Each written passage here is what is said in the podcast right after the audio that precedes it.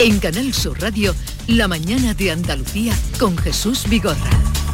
Acaban de dar las 9 de la mañana, el día por delante con Paco Ramón, Feria Mundial del Turismo de Londres, donde Andalucía acude. Pues el presidente de la Junta, Juanma Moreno, va a inaugurar esta mañana el escaparate de nuestra comunidad en esa World Travel Market, la feria más importante del sector, cuando Andalucía, por cierto, está a punto de recuperar los niveles de turismo prepandemia.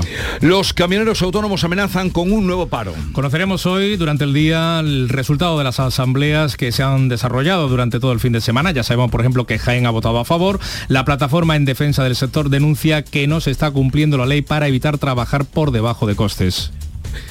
Sus señorías, eh, diputados del Congreso de la Comisión de Interior, visitan hoy Melilla. De eso estabais hablando en la tertulia. Esos diputados de la Comisión de Interior acuden a la ciudad autónoma después de que la BBC emitiera un documental que contradice, pone en tela de juicio la versión oficial de Madrid y Rabat sobre el asalto a la valla del pasado mes de junio en el que al menos murieron 23 personas. Conflicto entre Podemos y Yolanda Díaz. Pablo Iglesias eh, se planta, pide respeto para la formación morada y exige un papel preponderante en la configuración de Sumar, el proyecto de la vicepresidenta del gobierno con el que quiere presentarse a las próximas elecciones generales. La cumbre número 27 por el clima en Egipto. El último informe de la ONU concluye que los últimos ocho años han sido los más calurosos. Esta cita es por tanto importante, pero se presenta descafeinada. No en mano no asisten China, Rusia y la India, mientras los expertos afirman que ya es imposible limitar a un grado y medio la subida de las temperaturas. Y el carnaval de Cádiz hoy en Madrid. El Instituto Cervantes acoge esa puesta de largo de la candidatura del carnaval gaditano de esta fiesta andaluza a Patrimonio Inmaterial de la Humanidad. La mañana de Andalucía con Jesús Vigorra.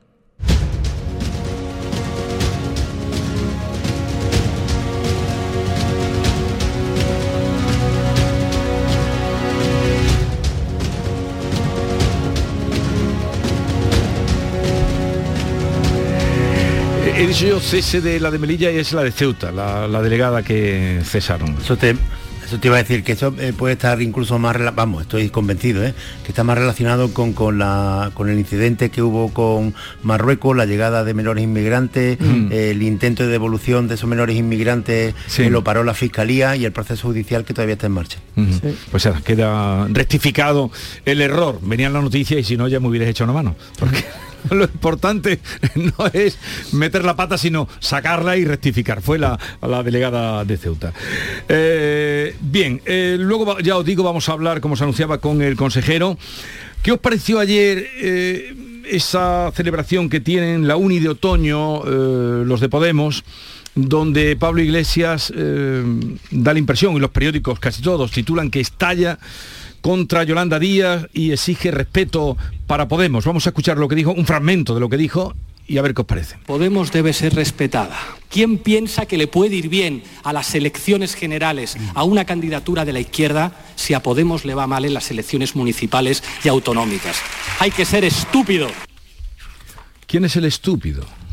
O la estúpida. Eh, Eso digo yo, es que... mm, ¿Quién es la X? Eh, yo creo que eh, hay varias cosas, bueno, de esto habría muchas cosas que contarnos, pero lo primero, yo pongo el foco en un detalle que me parece relevante.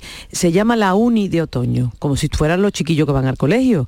Vamos a ver, no se supone que es una formación con una reflexión política, una cosa seria, es que solo el nombre, dices tú, bueno, ya no parece muy serio, ¿no? O es que ellos son muy jóvenes y modernos, ya no tienen 25 años ninguno de ellos, más bien van tirando casi casi los cuarenta y tantos largos, entonces mm, yo eso de la uni ya me dices tú, parece poco serio, pero mm, la anécdota aparte, aunque los nombres siempre son importantes, a mí me parece que los nombres son importantes, quitando la anécdota, eh, lo que evidencia lo que pasó ayer con Podemos y cómo se reaccionó Pablo Iglesias es que están aterrorizados con Yolanda Díaz. Están viendo que el partido se les está cayendo, se les está diluyendo. Vienen ahora las municipales y ellos hablan de las autonómicas también, porque evidentemente hay varias comunidades que las celebran, y es que el partido se les desmorona y las pocas alcaldías que tenían no sabemos si las van a mantener mm, están casi todas ellas en tela de juicio, por lo menos en Andalucía, que es lo que yo conozco.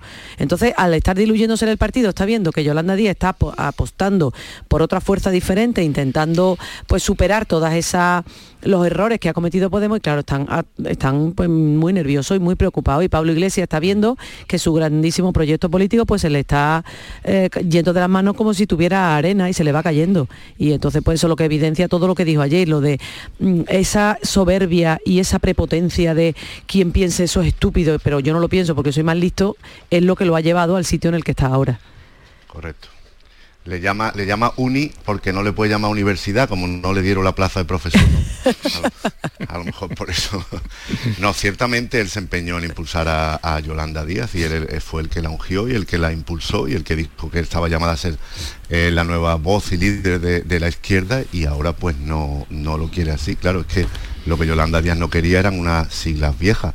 De todas maneras es que, es que para ir a unas municipales pues hay que fajarse y hablar de algunas cosas eh, menos genéricas y más pegadas al terreno y más pegadas a los territorios de las ciudades y en esa, en esa se mueve Podemos un poquito peor que en el campo de, digamos, de las grandes proclamas, ¿no? A lo mejor tiene que ver con eso y desde luego hay una crisis de liderazgo en, en la izquierda y esta izquierda unida que tiene también su corazoncito y está pujando como pasó en Andalucía, ¿no? A la hora de confeccionar las candidaturas, que ahí va a haber pues una gran refriega entre todos los sectores de la izquierda para ir componiendo esas listas en cada municipio, ¿no? Y, bueno, pues Pablo Iglesias no se mueve de, tratar de darnos lecciones a todos desde sus diversos púlpitos y, en eso está. A lo mejor tiene tanta notoriedad que lo que querría es volver él. No se sabe, es una permanente duda que, no, que nos crea. Como Trump, eh, José María, quiere volver como Trump. Eso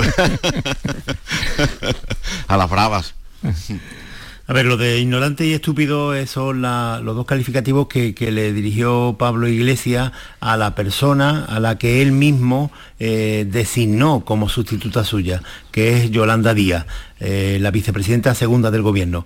Como Yolanda Díaz no, no eh, está siguiendo fielmente los pasos de, Podemos, de los dirigentes de Podemos, y está practicando una política más de izquierda más centrada que la que quiere Podemos, en, algunas cuestiones, por ejemplo, reciente, cuando se, Rusia invade Ucrania pues Podemos se niega a que España ayude a Ucrania para repeler la, invasión de Putin. Eh, y Yolanda Díaz, por ejemplo, en esto, pues eh, no dice nada. Le parece bien o le parece mal, pero no dice nada. Deja que el gobierno de España eh, ayude a Ucrania. Pues en estas cosas, por ejemplo, se diferencian muchísimo. De fondo, ¿qué es lo que ocurre? En esto los andaluces sabemos, tenemos más experiencia que nadie, porque es la historia de los últimos 40 años a, la izquierda del PSOE hay un montón de organizaciones que siempre de forma reiterada han intentado unirse, porque eh, lógicamente piensa que si van a las elecciones unidas, pues sumarán más y tendrán más fuerza que si van divididas en grupúsculos muy pequeños. Esto lo intentó Julio Anguita hace 30, eh, 40 años con Izquierda Unida, que empezó aquí en Andalucía, se llamaba Izquierda Unida, convocatoria por Andalucía, pero ¿qué es lo que ocurre? Que aquella Izquierda Unida que, que empezó a idear Julio Anguita solamente la formaban cuatro partidos políticos y ahora eso se ha multiplicado por cuatro, por cinco, hay como 15 o 20, porque eh, el problema... Eh, intrínseco que tiene la izquierda política al margen del PSOE es que es una división pero casi celular y todo el mundo eh, termina eh, queriendo, su propio partido, aunque tenga muy pocos militantes y, muy pocas expectativas electorales. En, los grupos andaluces que, se unen eh, para las elecciones, hay partidos políticos con unos nombres muy largos que tienen más sílabas que militantes. Y esto es, así. uno se llama Primavera Andaluza, cosas de estas, pues tienen más, sílabas que militantes. ¿Qué pasó en Andalucía las últimas elecciones autonómicas? Pues que Izquierda Unida se dio cuenta de dos cosas, que es lo que está pasando ahora a nivel nacional. Primero, que las siglas de Podemos a las que se unió hace cuatro años ya no suman electoralmente que Pablo Iglesias ya no es ningún valor político y entonces lo que ha dicho Yolanda Díaz desde las elecciones andaluzas de junio, ¿eh? Yolanda Díaz e Izquierda Unida, pues ya no nos interesan estar atados a Podemos. Si nosotros, el Partido Comunista fundamentalmente, que es al que pertenece tanto Garzón como Yolanda Díaz, somos los que tenemos la sede, la infraestructura y los militantes para las elecciones, ¿para qué vamos a cargar con Podemos? Entonces, eh, en las elecciones andaluzas fue una prueba que, que, fue muy ingrata para Izquierda Unida y en las elecciones municipales y en las generales no van a volver a repetirlo. Esto es lo que está viendo Podemos y por eso, eh, por eso Pablo Iglesias atacó ayer de esta forma a Yolanda Díaz, porque está viendo que van a dejar solo a Podemos y él la llama ignorante y estúpida. Lo que pasa es que lo dice masculino. Sí, bueno, por, porque no quiere... Pero para ti, eh, la estúpida o estúpido dijo, ¿quién es el ignorante y estúpido? Pero sabemos todo. Ahí el X, eh, la señora X. La señora X. Sabemos a quién se estaba refiriendo. Bien, tenemos más asuntos que tratar. Ya veremos qué pasa. Porque porque tampoco Sumar hasta ahora no ha dado qué artillería tiene para ir eh, a unas elecciones. ¿no? Es que está yendo muy despacio, yo no sé si porque, porque no puede, porque no quiere, yo ya no sé los motivos. El caso es que Yolanda Díaz no tiene mucha prisa por pisar el acelerador y por montar esa confluencia o ese partido o ese, ella le dice espacio que es una palabra así que cabe todo. Entonces no sé lo que va a hacer Yolanda Díaz. La verdad es que eh, yo creo que evidentemente ella no se quería presentar a las municipales, no tiene infraestructura para eso. Eh, como dice José María, es muy difícil presentarse a unas municipales, hay que fajarse mucho, busca candidato en cada pueblo y en cada ciudad y que esas personas sean conocidas, respetadas, en fin, que no es tan fácil. Y, y las autonómicas de que hay ahora tampoco le interesa, pues le pasa igual, no tiene fuerza. Entonces ella está trabajando para las generales. Lo que quiere es mantenerse y presentarse en las generales. Pero yo no sé si tanto espera, tanto espera, al final se va a quedar en un bluff o al final va a conseguir, no lo sé. Ya le pasó, ya le pasó en vísperas de las autonómicas cuando iba, eh, andaluzas, cuando iba a iniciar la gira hmm. de escucha por toda España, la pospuso porque entendió que iba a lo mejor a quemar la marca ¿no? en las elecciones andaluzas. Pero ahora vuelve a entender que va a quemar la marca en unas municipales y también se va a resguardar para las generales y así estamos, ¿no? Como decía Estela, así vamos posponiendo, posponiendo y no, no termina no, pero que No es tanto que posponga, que, que, que vuelvo a repetir, que, lo, único, lo, único que a mi juicio se está produciendo es que ya Izquierda Unida le ha dejado de interesar Podemos para ir unidos en unas elecciones, porque ha visto que no suman. Entonces, eh, ¿qué, ¿qué, tiene Yolanda Díaz? O Yolanda Díaz tiene la estructura de Izquierda Unida, que es la que le apoya a ella y lo que pasa es que ella no quiere quemar para nada eh, la nueva plataforma que quiera, que quiera presentar en unas elecciones como las andaluzas o las municipales. Esperará hasta las generales. Bueno, un momentito que ya os había anunciado que íbamos a hablar con el consejero mm, de Turismo, Cultura y Deporte de la Junta de Andalucía, que está en Londres, porque hoy Andalucía presenta allí su oferta turística en la World Travel Market de Londres, la mayor feria del turismo que allí se celebra. Arturo Bernal, consejero de Turismo, Cultura y Deporte. Buenos días. Buenos días, señor Vicorra, ¿qué tal? Gracias por atendernos. Eh, ¿Cuáles son las principales apuestas de Andalucía en la presentación, las que va a hacer en esta edición de la Feria de Londres? Bueno, el turismo es la industria de la confianza, de la seguridad y desde hace ya algunos años también la de la sostenibilidad. Nuestra apuesta es recuperar y generar confianza en los intermediarios británicos en los que mueven eh, a todos los viajeros y a visitantes hacia nuestra, hacia nuestra comunidad para que vuelvan a confiar en el destino después de estos dos años de dura pandemia, en el que ya en el año 22 hemos tenido cifras de recuperación, pero que realmente tenemos que seguir trabajando en esta idea, sostenibilidad, inclusión eh, y sobre todo, bueno, captar esos nuevos, eh, esos nuevos consumidores, esos nuevos turistas que nos visitan por cosas muy diferentes a las que nos visitaban hace apenas cinco o seis años, ¿no? más larga estancia, nómadas digitales que están buscando lugares donde poder trabajar, ya que tienen capacidad tecnológica para hacerlo desde cualquier parte del mundo, ¿por qué no hacerlo en el mejor sitio del mundo que es Andalucía? ¿no? Mm. Estábamos hablando en tertulia, usted nos ha escuchado algún fragmento, y eh, a ojímetro eh, estábamos todos refiriendo eh, cómo las ciudades andaluzas en estos mm, fines de semana están llenas, no solo en el puente, están muy llenas. estamos cerca de recuperar ya, con datos que usted tiene, la situación de prepandemia en Andalucía de turismo. Bueno, absolutamente. Nuestras cifras eh, para final de año están, que, están en que tendremos aproximadamente 31 millones, 31 millones y medio de turistas, que es una cifra muy parecida a la que ya tuvimos en el mejor año de la serie histórica, el año 19, con 32 millones y medio. Eh, la última mitad del año está funcionando muy bien, ya que en la primera mitad todavía había algunos problemas de conectividad, las compañías aéreas no habían terminado de resolver sus, conexiones eh, previas a la pandemia y el flujo de viajeros era difícil. De hecho, los porcentajes de turismo nacional e internacional reflejan esa situación, ¿no? Un 72% de turista nacional en Andalucía frente a un 27% de turista internacional, aunque es verdad que el internacional había crecido ya en el último mes, por ejemplo, un 9% con respecto al año anterior. Se va creciendo en el turismo internacional, pero todavía en la primera parte del año los problemas de conectividad eran, eran eh, digamos, pues un problema para, para mm. resolver estas cifras, ¿no?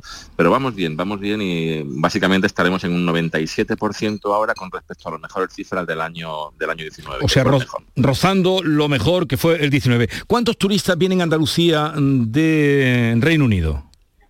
Pues eh, desde, desde enero a septiembre, del año 22 han llegado un poco más de un millón de turistas. en, el año en el año 19, esta misma, este mismo periodo, tuvimos eh, un millón doscientos cincuenta mil, millón setenta mil frente a millón doscientos cincuenta mil. Como le digo, estamos en ese en ese proceso de de, generar la misma cantidad que tuvimos en el 19, con 4,8 millones de, pernoctaciones.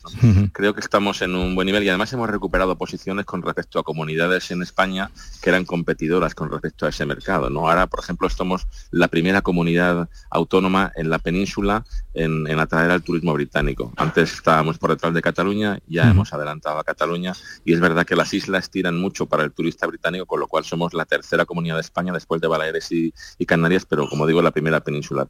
Estamos, eh, estamos eh, yendo por buen camino y tenemos básicamente que hacer este esfuerzo por reposicionarnos y vender estas nuevas, estos nuevos valores y estos nuevos usos eh, turísticos a la población a la población británica. Sí, entonces en esta ocasión ustedes van a vender también mm, para Andalucía el turismo residencial, teletrabajo, el de teletrabajo, reforma fiscal. ¿Cómo van a explotar estos nuevos atractivos que puede tener la pospandemia?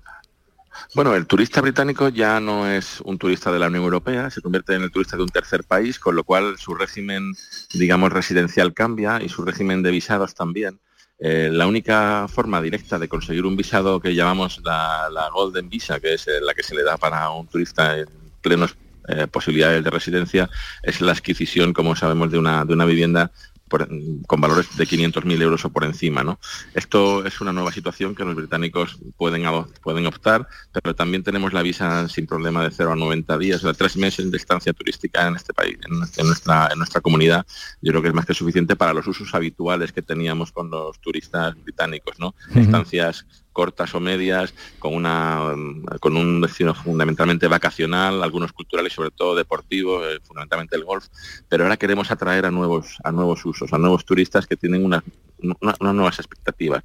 ¿Cuáles? Pues las provocadas por, pues por este, este digamos, perfil creciente que, surgió de la pandemia, ¿no? El turista que quiere o el, ciudadano que quiere trabajar desde su casa y, quiere hacerlo desde un lugar eh, donde se sienta cómodo, donde haya una buena temperatura, donde además haya buenas comunicaciones, donde además haya un ocio con una cultura suficientemente potente. Y de esto mismo también trasladarlo a esa nueva tribu que son los turistas o los nómadas energéticos. ¿eh? Es una nueva situación que se ha puesto de manifiesto y se pondrá de manifiesto en Europa en los próximos meses, con temperaturas cada vez más bajas y con costes de la energía cada vez mayores, es lógico que una familia se quiera, una familia, ya no digo una persona, una familia se quiera deslocalizar por temporadas medias o largas a, un país de la Unión Europea seguro, que le genere confianza, que además tenga experiencia en el trato eh, al turista y que y cuando estoy hablando de estos argumentos y de estas condiciones, la única palabra que se me viene a la, a la mente es Andalucía. Ese es el lugar donde hay que estar, para mm. todo, para vacaciones, para trabajar, para residir. Eh, para todas esas nuevas opciones que se nos abren en el turismo. Bueno, estamos hablando con Arturo Bernal, él desde Londres, como consejero de turismo. Vamos a pasar ahora a otro apartado, porque usted tiene pues tres eh, competencias importantes, eh, turismo, cultura y deporte. Vamos a la parte cultural. ¿Piensa usted, consejero, que en algunas obras o en algunos museos, visto lo que ocurría este sábado en Madrid con el cuadro La Sala de Goya, habría que poner o aumentar la seguridad en los museos? Sí, bueno, estamos trabajando internamente en la consejería. Nuestro primer paso fue en ese sentido simplemente extremar o, insistir en las medidas de seguridad que ya son suficientemente eh, efectivas para, o deberían ser suficientemente efectivas para pues, para evitar cualquier tipo de actuación como esta, ¿no? Como las estas últimas tres que se han producido y han sido tan notables. Eh, esa fue nuestra primera, nuestra primera actuación, pero ciertamente tenemos que reforzar en algunos, en algunos temas de seguridad eh, sobre todo las pinacotecas más importantes que tenemos. Y en ese, en ese proceso estamos y en los próximos días pues queremos tener un, documento interno como guía de trabajo pues para, para actuar con estos museos que gestionamos desde la Junta de Andalucía. Bueno, otro asunto, consejero, ¿quién va a ser el director o directora del Centro Andaluz de las Letras después de la salida de Eva Díaz Pérez? Bueno, eh, mm, vamos a poner en marcha, como así se viene haciendo habitualmente para los directivos profesionales de la Junta de Andalucía, un proceso abierto, libre concurrencia, para que diferentes eh, personas eh, sobresalientes del ámbito de las letras puedan presentar no solo su candidatura, sino lo más importante, un programa de actuaciones en la línea de lo que de alguna forma pretendemos en, esta nueva etapa de la Junta de Andalucía en materia de gestión cultural y en este caso eh, literaria, ¿no? que es incorporar a nuevos creadores, es un poco la literatura contemporánea y sobre todo hacerlo también eh, extensible a otras zonas de, Andalucía, de manera que no se concentre, eh, digamos, toda la, actuación en provincias como Málaga o como Sevilla, sino que pueda puedan, digamos, distribuirse en todas las provincias de, Andalucía. Ese es nuestro objetivo. En cualquier caso, se abre un concurso, como digo, un concurso abierto donde diferentes personas podrán, podrán presentar sus, sus programas y sus proyectos para actuar en estas líneas y estamos muy confiados y bueno muy seguros de que tendremos un candidato a la altura y en base a esa línea que le acabo de comentar. Pero, señor consejero, si no tenían eh, una propuesta clara o las bases para el concurso, mm, ¿por qué cesaron a, o por qué han cesado a Eva Díaz Pérez? Bueno, eh, yo creo que los equipos eh, tienen que tener una libertad de conformarse y, una capacidad de actuar en base a sus a sus propios criterios, ¿no? No se debe hurtar a ningún responsable la posibilidad de confeccionar sus propios sus propios equipos. Y es verdad que teníamos una, visión en relación con la gestión realizada por, por Pérez, eh, bueno, eh, adecuada en relación a los términos que se planteó su, su propuesta de programa y de actuación conforme a su concurso en el que ella participó hace unos años y ahora queríamos buscar otro perfil completamente diferente.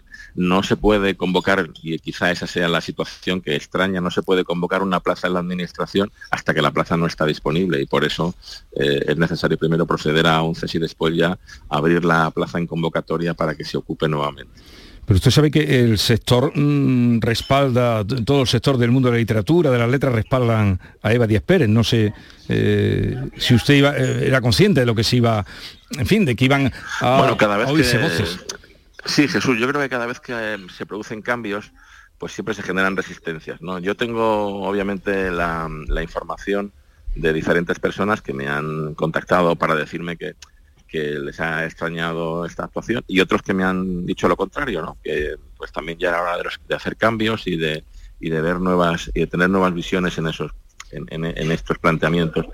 Eh, en realidad nosotros tenemos claro qué queremos hacer con el Centro Andaluz de las Letras y queremos, tenemos claro qué queremos hacer con, con, la gestión cultural en general en la Junta de Andalucía y desde la Junta de Andalucía pues para todos eh, los andaluces y también España. ¿no? Yo creo que, que tenemos que tener la posibilidad, Jesús, de, este nuevo equipo conformar también nuestros, nuestros cuadros intermedios y nuestros cuadros directivos para llevar adelante el proyecto eh, que queremos hacer y, eso, en eso estamos. ¿no? No, yo creo que se deben juzgar los trabajos cuando se han producido y los resultados cuando se han producido. Pero fíjate que te digo una cosa, eh, nos pedimos muchas veces obtener resultados mejores, resultados distintos, y no se pueden obtener resultados distintos si no hacemos las cosas de otra manera no podemos hacer resultados distintos igual que lo hacíamos antes, tenemos que hacer cambios y en ese sentido se han producido estas actuaciones. No hay ninguna otra eh, motivación y la, Junta de Andalucía o este consejero y su equipo actual no tiene ninguna eh, eh, ninguna otra valoración sobre la cuestión de, la, directora ya cesada, más allá de la que hemos dicho, que agradecemos su trabajo, agradecemos el esfuerzo que ha hecho en estos años, creemos que ha desarrollado el proyecto que tenía encomendado, eh, como lo planteó, y ahora buscamos otro tipo de proyecto. Pues estaremos al tanto para cuando se conozca el nuevo proyecto, nuevo director o directora, y si es que lo va a sacar, porque ha, dado usted a entender que el Centro de las Letras podría ir a otra, o yo he entendido eso, podría ir a otra provincia otra capital. lo que decimos es que los institutos están donde están. La consejería está, su oficina central está en Sevilla, el Centro Andaluz de las Letras está en Málaga. Tenemos otros centros que están repartidos por la geografía de la Junta de Andalucía. Lo que decimos es que queremos una, una gestión que sea mucho más capilar y que no centre solamente sus esfuerzos en las provincias donde tenemos, digamos, la, ubicación de la sede principal, sino que desde Andalucía, desde Málaga, por ejemplo, tenemos que ir a todas las provincias. A todas las provincias, me refiero a Sevilla, me refiero a cualquiera de las provincias de, Andalucía. ¿no? Igual pasa con el resto de sedes que están ubicadas en un lugar particularmente, pero tienen que tener una visión que, digamos, trascienda de la localidad o de la provincia. A eso me refería, no, no hay pretensión de modificar la sede del, Centro Andaluz de las Letras en absoluto y la plantilla que trabaja allí debe estar tranquila en ese sentido. Bueno, ¿hasta cuándo se queda usted en la Feria del Turismo de Londres? El martes eh, por la tarde tengo que volver porque tenemos la, suerte y el orgullo por mi parte de defender en el Parlamento el miércoles por la mañana eh, la ley del flamenco, una ley que, que yo creo que pone en su justa medida pues una de las principales eh, artes creativas que tenemos en Andalucía y que además es seña de nuestra identidad, es seña de nuestro acervo y además cuando, si usted se fija, cuando alguien toca palmas o alguien hace un movimiento de brazos como, como un bailador, automáticamente no solamente pensamos en flamenco, sino que esa esa idea nos lleva a, otra idea mayor que se llama Andalucía. Y tenemos la suerte, como digo, de, presentarla el miércoles por la mañana, con lo cual tengo que salir de aquí el, martes por la tarde-noche para llegar a tiempo a, Andalucía y poderlo hacer. ¿Y, el presidente de la Junta cuándo interviene dentro de, la feria?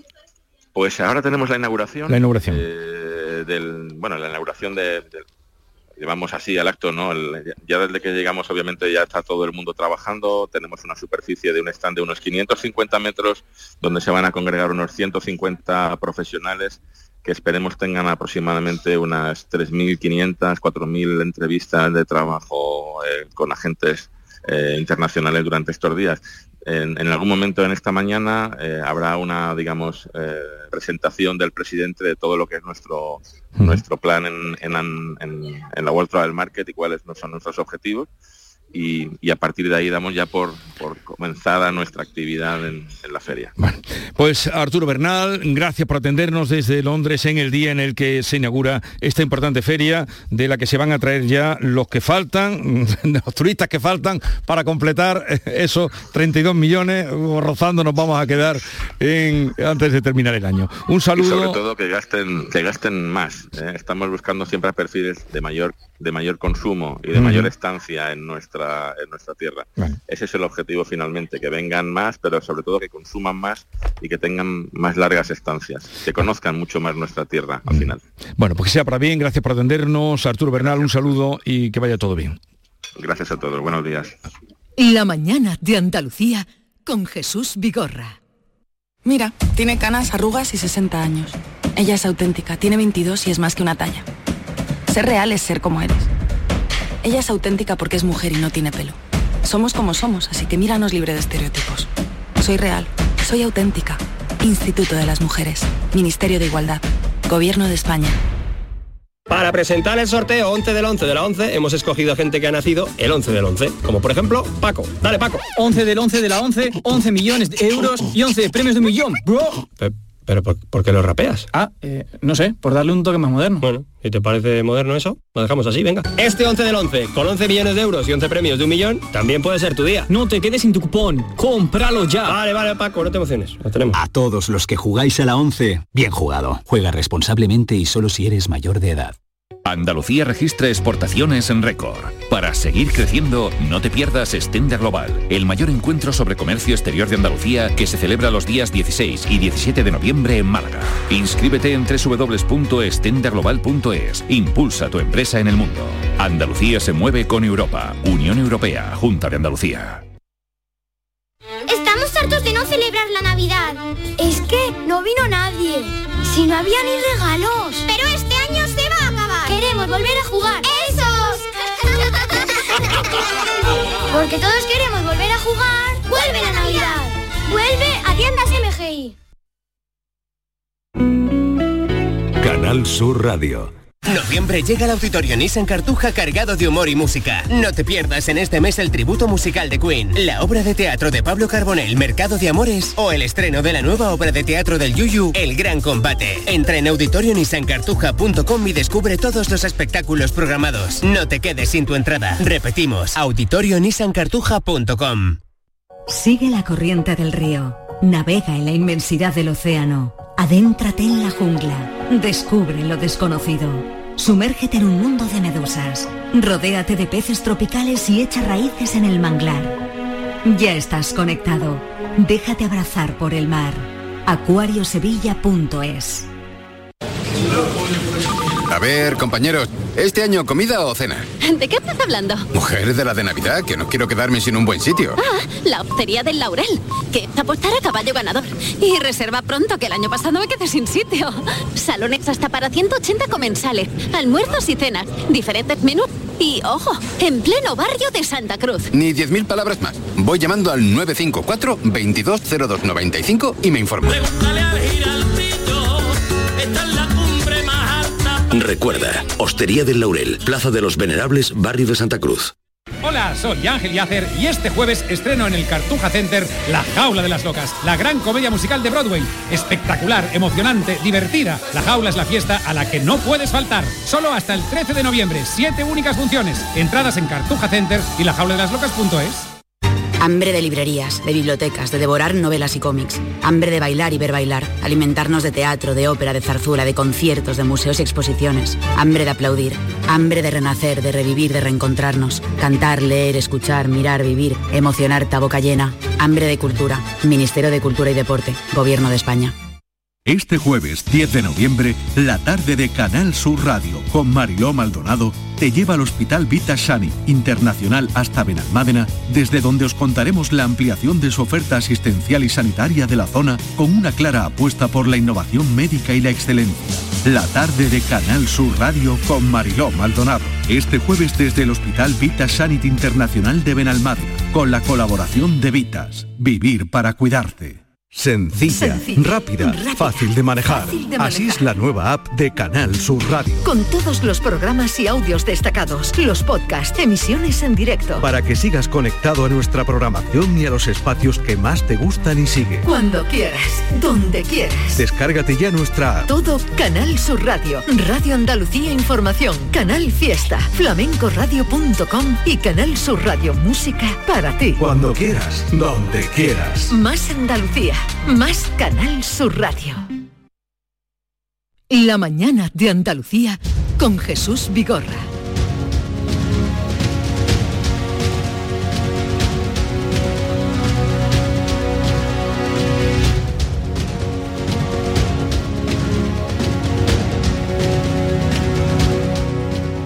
Seguimos con Estela Benó, Javier Caraballo y José María de Loma. Eh, ¿Habéis... Sí, ¿alguien quería decir algo?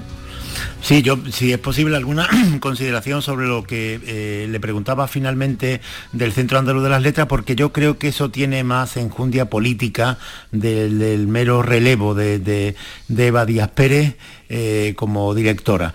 Eh, cuando se creó el gobierno, todo el mundo puso la vista en esta consejería engendro eh, que reúne turismo, deportes y cultura. Y hubo ya críticas en el sector de la cultura porque yo creo que, que Andalucía, con el, simplemente con el patrimonio que tiene, merece tener una consejería de cultura eh, diferenciada. Y al unir todo eso, turismo, deporte y cultura, ya hubo críticas, mucho más por la persona. En segundo lugar, este es un gobierno de continuidad con el anterior. El presidente de la Junta es el mismo y, y el proyecto político es exactamente el mismo. Eh, y, en todas las consejerías ha habido una especie de, evolución sobre la legislatura anterior. También se pensaba que iba a ser así en la Consejería de Deportes, Turismo y Cultura. Pero están sucediendo cosas extrañas desde ese punto de vista político de continuidad. Eh, recordad, por ejemplo, que, que, eh, justo al mes de, de que eh, se nombrara el nuevo gobierno, se había quedado una persona eh, el del, del equipo de, de, de Patricia del Pozo, la señora Sánchez Estrella, se había quedado eh, como directora general y cesó al mes. Se, se había quedado allí para que hubiera esa continuidad con respecto a la consejería. Pero no, se vio que, el nuevo consejero lleva- llevaba, llegaba con ganas de, de hacer limpieza en todo y poner su propio equipo. eh, lo que ha pasado con Eva Díaz Pérez se enmarca en esa renovación total con respecto a la consejería de Patricia del Pozo de la legislatura pasada. Y lo que tendría que haber hecho el consejero, a mi juicio, es por lo menos haberle dado a Eva Díaz Pérez las explicaciones que ha dado aquí en tu programa, que yo sepa por primera vez. Sí, yo coincido con esto con Javier. Eh, no le ha dado explicación a, a, la persona que ha cesado, a Eva Díaz Pérez, pero no ya solo por una cuestión personal, que yo creo que, hombre, una persona que tú vas a cesar, pues debe darle algún tipo de explicación del motivo, ¿no? Pero no es solo por eso, es que eh, hay una cosa aquí que yo creo que es importante, y es que esta, esta persona, esta periodista, a la que no, nos pueden acusar de, bueno, de favoritismo porque es un poco del gremio, porque, pero es que ella ganó la plaza en un concurso que se abrió público. Ella y la segunda persona que trabajaba con ella, Almudena, las dos se ganaron la plaza en un concurso público que se abrió. Quiero decir, que nunca había ocurrido eso. Y de hecho relevó al anterior director del Centro de Luz de las Letras, que también es periodista, que también es una persona reputada, como Juan José Le pasó lo mismo, también ganó un concurso. Eh, también ganó un concurso. Le pasó igual a, a Juan José Telle. invocó, pero, él dijo que había ganado el concurso y que no procedía a su cese. Eso es, mm. y, y, pero lo hizo, lo, digamos, eh, fue el mismo, pero lo hicieron de otra, mm, creo yo sí. que lo hicieron de otra manera. Ahora, quiere el, el consejero tiene potestad para nombrar sus cargos, por supuesto, faltaría más, tiene potestad para hacerlo. Lo que pasa es que yo creo que efectivamente aquí llueve sobre mojado y cualquier cosa que se mueva pues levanta muchas ampollas, porque no se entiende muy bien lo que hizo el presidente cargándose la Consejería de Cultura, sobre todo poniendo al frente a una persona que es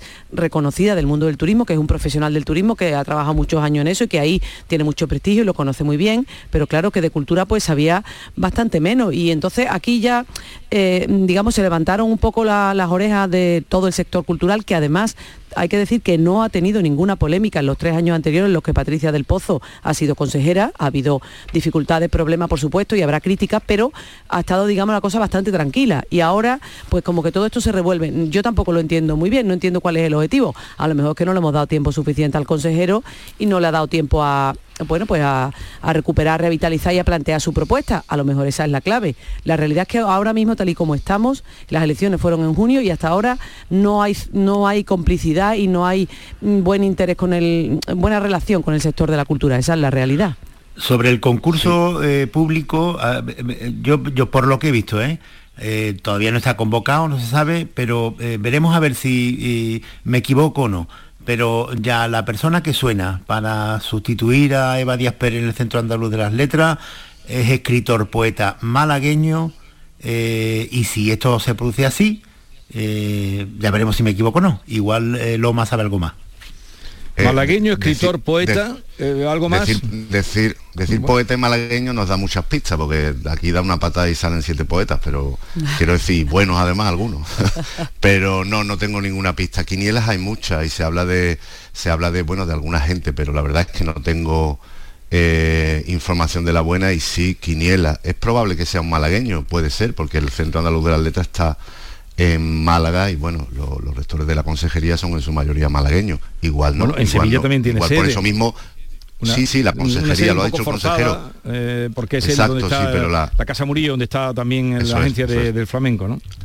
Exactamente, sí. Mm. Pero la pero bueno, el consejero mmm, no ha ocultado que quiere un proyecto nuevo y que va a sí, iniciar sí, un proyecto un nuevo. O sea, es rupturista con la, con la anterior consejera en ese sentido. Y luego comentábamos que cultura necesita una consejería por sí misma, por supuesto, claro que sí, yo creo que sí, pero es que turismo también hubiera necesitado, ya la tuvo en algunas épocas, ¿no? Pasadas, sí, una consejería sí, por sí mismo también. Es que son dos ámbitos fundamentales para Andalucía. Uh -huh. Es verdad que no va a tener 80 consejerías, claro, pero, pero, es que el turismo también se merece una, una pero, es que nuestra principal industria. Pero hasta ahora siempre cultura, han estado separados. Cultura es la primera vez Eso. que se agrupa y turismo, que si bien por lo de Juan Marín, que turismo agrupó, ha estado con deporte, ha estado con... con deporte. Sí, con deporte sí, ha estado turismo. Y cultura también ha estado con deporte. Cultura también está con deporte. Bueno. Cultura y deporte también. A ver, vosotros que sois pues unos periodistas siempre al filo y al tanto y con lo que ocurre, ¿habéis oído ya eh, los podcasts de Corina Larsen que esta mañana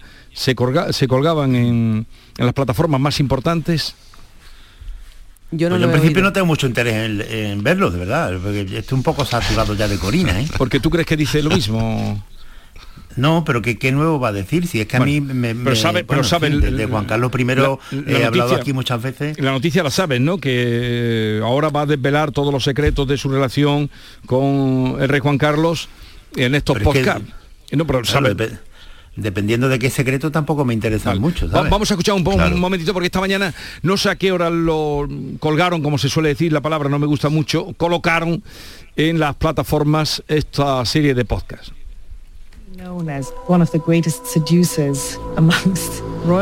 Él es claramente conocido por ser uno de los mayores seductores entre la realeza. El rey Juan Carlos ha comunicado a su hijo el rey Felipe VI su intención de abandonar España. Imagining that someone Imagina que la persona que dice amar a tus hijos y que eres el amor de su vida te involucre en una investigación criminal.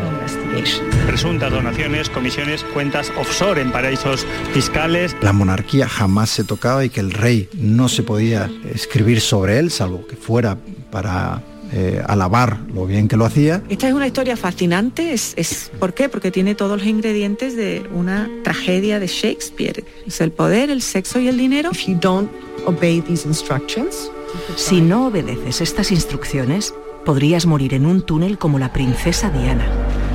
he escuchado ahí la voz que no me esperaba de Ana Romero Galán diciendo que esto tiene todas las connotaciones de una tragedia de Shakespeare, eh, sexo, amor y dinero. Eh, que creo que eso lo han metido contra su voluntad, pero bueno, porque ella fue la que hace nueve años, para día ya le hizo la primera entrevista a Corina. decía. El primer capítulo se llama La casita, Juan Carlos I y la mm, velada de casa. El segundo se llama Vivir del cuento, suerte, no, perdón, muerte, democracia y eh, bolsas de dinero. Yo creo que esto está muy bien montado desde el punto de vista del marketing, está muy bien vendido, ella eh, ha demostrado que desde luego no tiene ni un pelo de tonta y está gestionando la información que tiene pues de la mejor manera posible. Yo creo que una de las claves de este, de este asunto es que ella ya, ella ya lo ha contado todo. Ella ya lo ha contado todo, porque claro, tampoco puede sacarle más petróleo al asunto, por eso digo que tiene mucha estrategia de marketing. Ella lo ha contado todo, se le hicieron varias entrevistas hace nueve años, se conoció todo. Lo que pasa es que la diferencia entre entonces y ahora, en mi opinión, es que antes ella no tenía ninguna credibilidad y ahora la ha conseguido.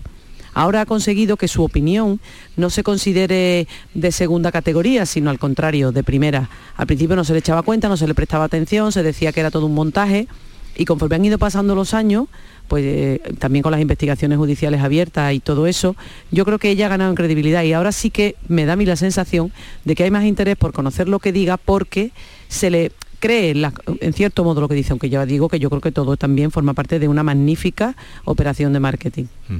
O sea que tú crees que antes no, tenía credibilidad y ahora la tiene. Adelante, José María.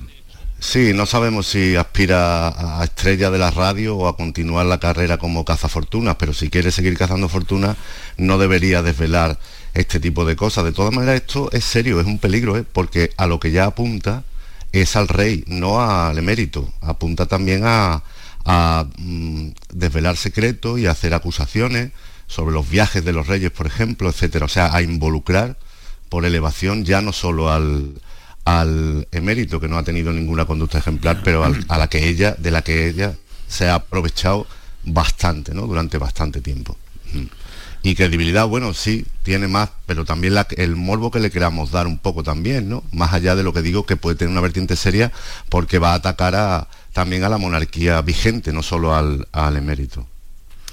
A ver, yo, yo es que creo que, esto cada vez es más repetitivo. Hay series de televisión y todo esto que, desvelan el comportamiento de don Juan Carlos, que, en lo personal, en lo privado, pues en fin, es lo que menos interés o más morbo eh, puede eh, eh, despertar, pero que a mí me interesa muy poco y a mí lo única, el único aspecto de todo esto que, que me puede importar es en lo que afecte a la estabilidad de la monarquía parlamentaria española, que desde mi punto de vista, sin ser una persona monárquica, me parece que es el sistema que mejor se adapta a España y que mejor y que más estabilidad nos puede dar. Eh, en ese sentido, de lo que pueda afectar lo que diga Corina a la monarquía parlamentaria y a este rey Felipe VI que ha puesto mucha tierra de por medio eh, con respecto a su padre, yo creo que, que lo que puede afectarle es poco o muy poco.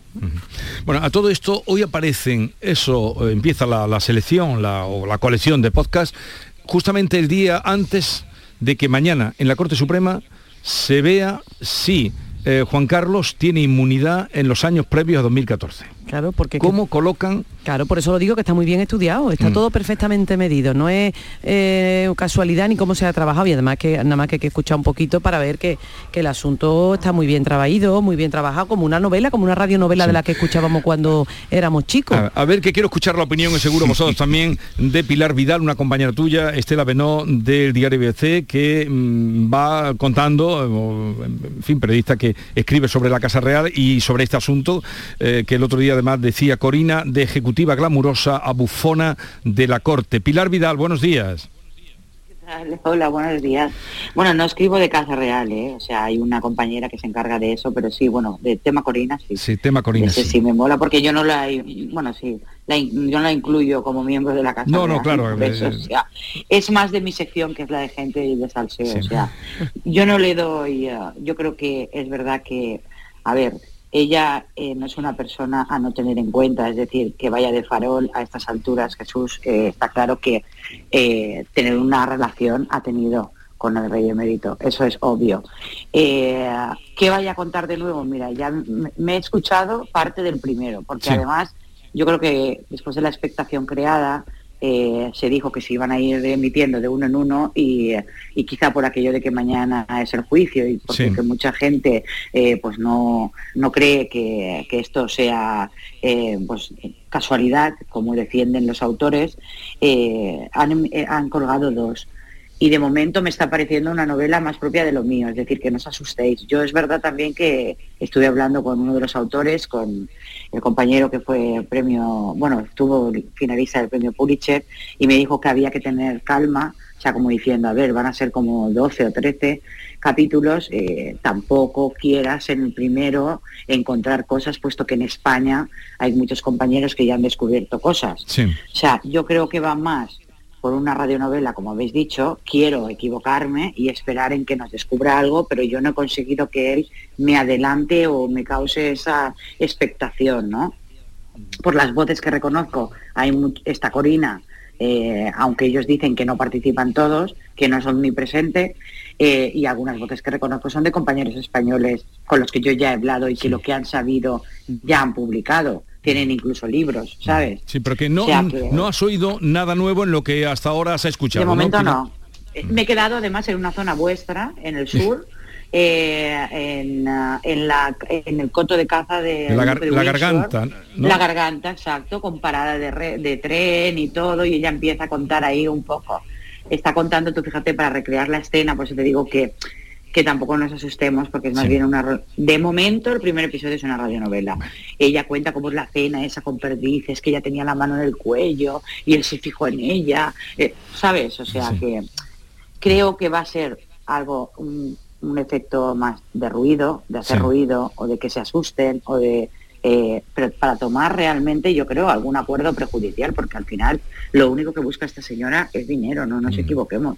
Yo no sé vosotros si lo pensáis así, pero eh, el que ella, ella no ha dejado de gastar dinero, hablaba yo otro día con una compañera, desde que empiezan los juicios, eh, sobre todo para mantener su imagen, porque creo que he oído a uno de los compañeros decirlo del círculo, ella tiene los círculos muy cerrados y es lo que a ella más la dolió o sea, porque él era el pasaporte para ella, para entrar en determinados círculos. Pero no solo de aquí, no estoy hablando de aquí, estoy hablando de países de Oriente Medio, donde ella hacía negocios realmente. Y ella esos círculos los tiene cerrados a día de hoy. Con lo cual ahí es, ella no solo se siente, porque claro, yo digo, al final esto, hablaba ella al principio, porque lleva nueve años hablando de que esto era una historia de amor y que estaba tan enamorada y que se quería casar. Pero es que ahora mismo ya no habla de eso ahora mismo lo que más le duele o les cuece, como diríamos, es el no poder seguir trabajando. Y, el, y el, ella de decir que quiere que le devuelvan, que no le quiten el dinero, o sea, asegurarse que por lo menos ya que le han cerrado el negocio, lo que tenga se le va a quedar. ¿Sabes? Bien. Pues Pero más allá de eso, yo, vamos, y yo por eso la consideré una bufona, porque yo pienso que ella se, se visual, como se, se presentó ante la sociedad española, era un poco, parecía una espía. Acordaros, Sí, esa sí. elegancia. Además, eh, aquí en el podcast vuelven a, vuelven a insistir en eso, la elegancia. la- Oiga, señora, que señoras elegantes hay muchas también en España y también en Londres. No hace falta ser corina, de cabellos rubios. De... Insiste muchísimo en eso, en, en la fachada exterior, ¿no? Porque realmente en el interior no hay nada. Bueno, pues eh, gracias Pilar Vidal, ya iremos escuchando y nos contarás, tú que desde luego eh, te escucharás por, por lo que te, Voy lo que te parte toda, Totalmente. toda Voy a, la voy novela. a seguir con, Sí. la, con la novela. Gracias por atendernos, Pilar, un abrazo desde Andalucía. Venga, igualmente, un abrazo. a Un abrazo. ¿Sabéis dónde está la garganta? No, yo no. Pues eh, eso está muy... Cuando vais en el AVE pasáis por en medio de la garganta. Cuando vais de, de- sí, de Córdoba, de Sevilla, está entre Córdoba y Ciudad Real. Una finca enorme de los duques de Windsor ahora, pero que ha pasado ya por muchas... eh, ahora, pero pasó por muchas manos. Eso lo pusieron primero los que explotaron la línea ferroviaria de Peñarroya, Pueblo Nuevo, que tenían para pasar por ahí su... eh, en fin, y hicieron ahí una gran finca, un coto de caza. Bueno, otro día os contaré más. Eh, ¿Qué me dices que estabas leyendo? Venga, que nos vamos. Sí, estoy leyendo lo que acaba de publicar eh, eh, ABC, mi compañero Antonio Vega, sobre la respuesta de Griñán a la, a la Fiscalía Anticorrupción que le pide que inmediatamente entre en prisión. ¿no? Entonces, en el escrito que presenta la, la defensa de Griñán, pues le pide a la audiencia de Sevilla que rechace la petición de anticorrupción y que espere al indulto, porque dice que no es un político corrupto. Ese es uno de los argumentos que plantea lo dice la defensa. Sí, la sí, lo defensa- defe- lo plantea la defensa de Griñán en un escrito fechado este domingo y dirigido a la sección primera de Pero- la audiencia pero un provincial escrito de Sevilla. propio de Griñán. Un escrito de la defensa de Griñán. De la defensa de Griñán. Sí, gasta no el de- último cartucho antes de su para evitar su ingreso en prisión. Le pide que, que espere el indulto, con lo cual ya lo da por hecho, en mi opinión, ¿no? Según lo que dice el, la defensa. A ver, corrupción no, no es un término penal, no muy- se muy breve, a nadie por Caraballo. corrupción y, y efectivamente si, si eh, Griñán asocia corrupción a llevarse un céntimo, no es así, pero es que la corrupción es mucho más amplia. ¿Y tú piensas que entrará en prisión, José María? Pues no lo sé.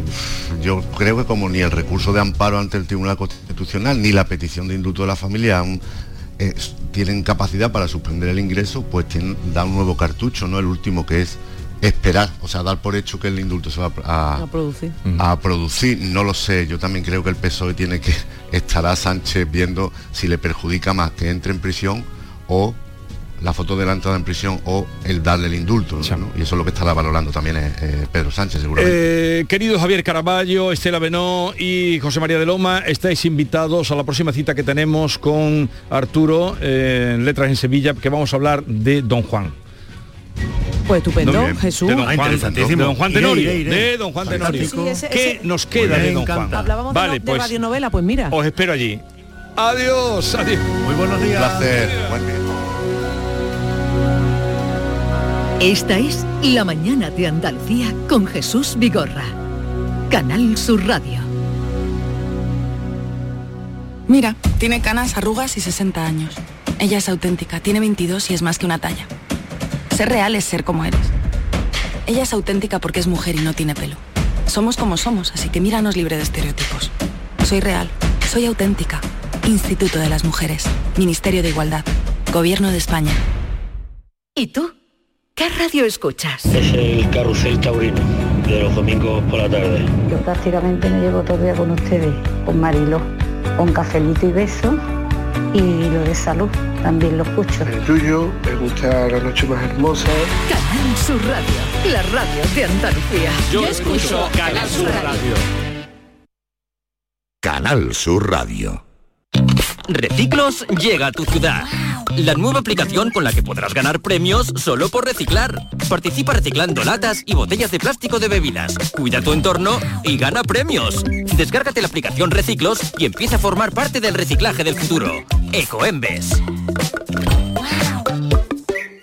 Compadre, ¿y si estrenamos espectáculo nuevo en el mes de diciembre como todos los años? En vez de irnos de puentes, claro, somos carajotes. Ya, por trabajar tanto, ¿no? No, el título del espectáculo, Somos Carajotes. Me encanta. Estreno mundial en Sevilla, en el Cartuja Center, días 3 y 4 de diciembre. No seas carajote y compra tus entradas en la web del teatro o en el corte inglés. ¿Por qué? Porque somos carajotes. Llega una edad en la que sabes que hay cosas que no volverás a hacer. Correr, saltar, morder sin miedo. ¿Morder? Claro que puedes morder sin miedo. En The Implant queremos que tus dientes no te impidan hacer lo que quieras. Por eso este mes te ofrecemos tus implantes dentales con un 10% de descuento. Ven a visitarnos, primera consulta gratuita y sin compromiso. Pide tu cita en theimplant.com y vuelve a sentirte joven. ¿Planeando salir de escapada o de fin de semana? Recuerda, hay otra Sevilla. Asómate a la provincia y disfruta de un turismo seguro en cada uno de sus espacios naturales, pueblos monumentales y alojamientos. Cambia de vistas. ProDetour Turismo de la Provincia, Diputación de Sevilla. Algunos ven las latas de sardinas vacías o los envases de yogur que se acaban de tomar como residuos, pero ¿sabías que estos pueden ser importantes recursos? Una vez reciclados los envases, los materiales se pueden reintroducir en los procesos de producción, de manera que sirvan para fabricar nuevos productos. Y para ello es fundamental que reciclemos todos los envases que generamos en casa y en cualquier sitio donde consumamos productos. Recuerda, recicla tus envases, aunque estén sucios o sean pequeños, todos dentro de los contenedores de recogida selectiva. Las latas, brick y envases de plástico siempre al contenedor amarillo y los envases de cartón y papel al contenedor azul. Recicla más, mejor, siempre. Es un mensaje de la Junta de Andalucía, Federación Andaluza de Municipios y Provincias y Ecoembes.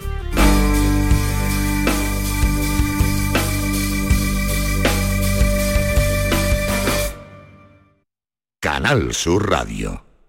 Tú pones toda tu ilusión en tu futuro y en Caja Rural nuestros expertos en planes de pensiones te ayudarán a alcanzarlo con éxito. Planes de pensiones de Caja Rural. Construyendo tu futuro seremos imbatibles. Ven antes del 31 de diciembre y obtén interesantes incentivos. Documento de datos fundamentales para el partícipe. Alertas de liquidez. Indicador de riesgo. Planes en promoción y condiciones en segurosrga.es. Autorreparaciones Sánchez. Si tienes algún problema con tu dirección asistida, caja de cambios, grupo diferencial, transfer, turbos o filtros de partículas, acude a tu taller de confianza en la Puebla del Río. Somos grandes profesionales de nuestro sector. No lo dudes. Ven a Autorreparaciones Sánchez. Teléfono 661 004 067. Si necesitas un electrodoméstico, ¿por qué pagar de más en grandes superficies? Ven y paga de menos en Tiendas El Golpecito. Tus primeras marcas al mejor precio y una selección de productos con pequeños daños estéticos con descuento adicional y tres años de garantía. Tiendas El Golpecito. Ahorra hasta el 50% en tus electrodomésticos. 954-100-193 y tiendaselgolpecito.es.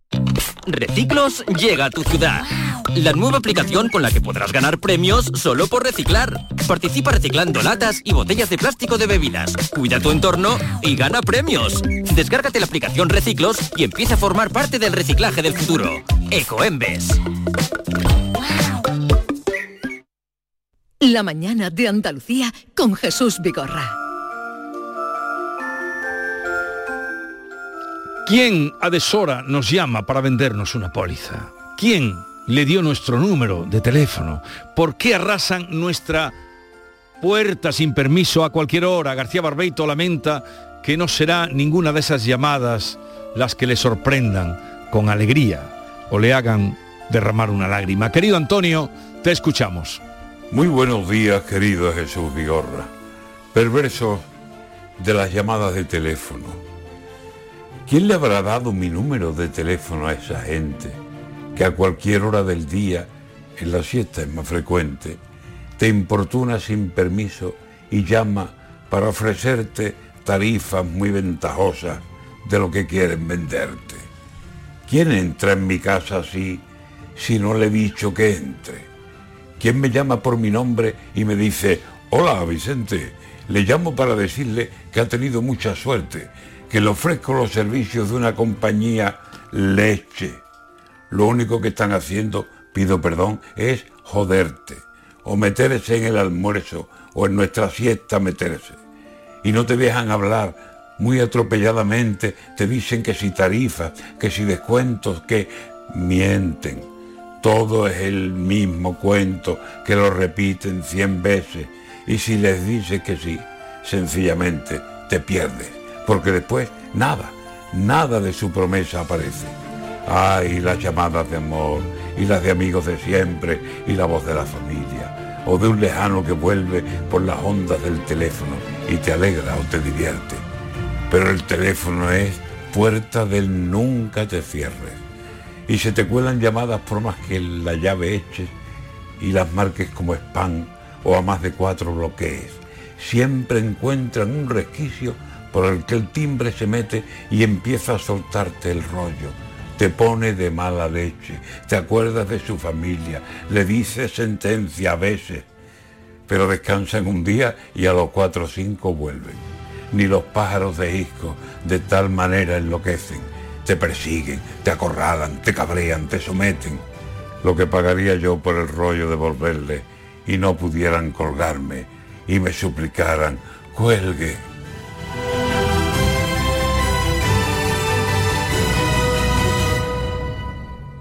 Nueva ley de pensiones. Yo puedo seguir trabajando si quiero, pero ¿qué me dais si sigo? Tienes dos opciones. La segunda opción te incentiva con un aumento en tu pensión del 4% anual por año trabajado, que incrementará el total anual de tu pensión durante todo el tiempo que dure la prestación. Ministerio de Inclusión, Seguridad Social y Migraciones. Gobierno de España.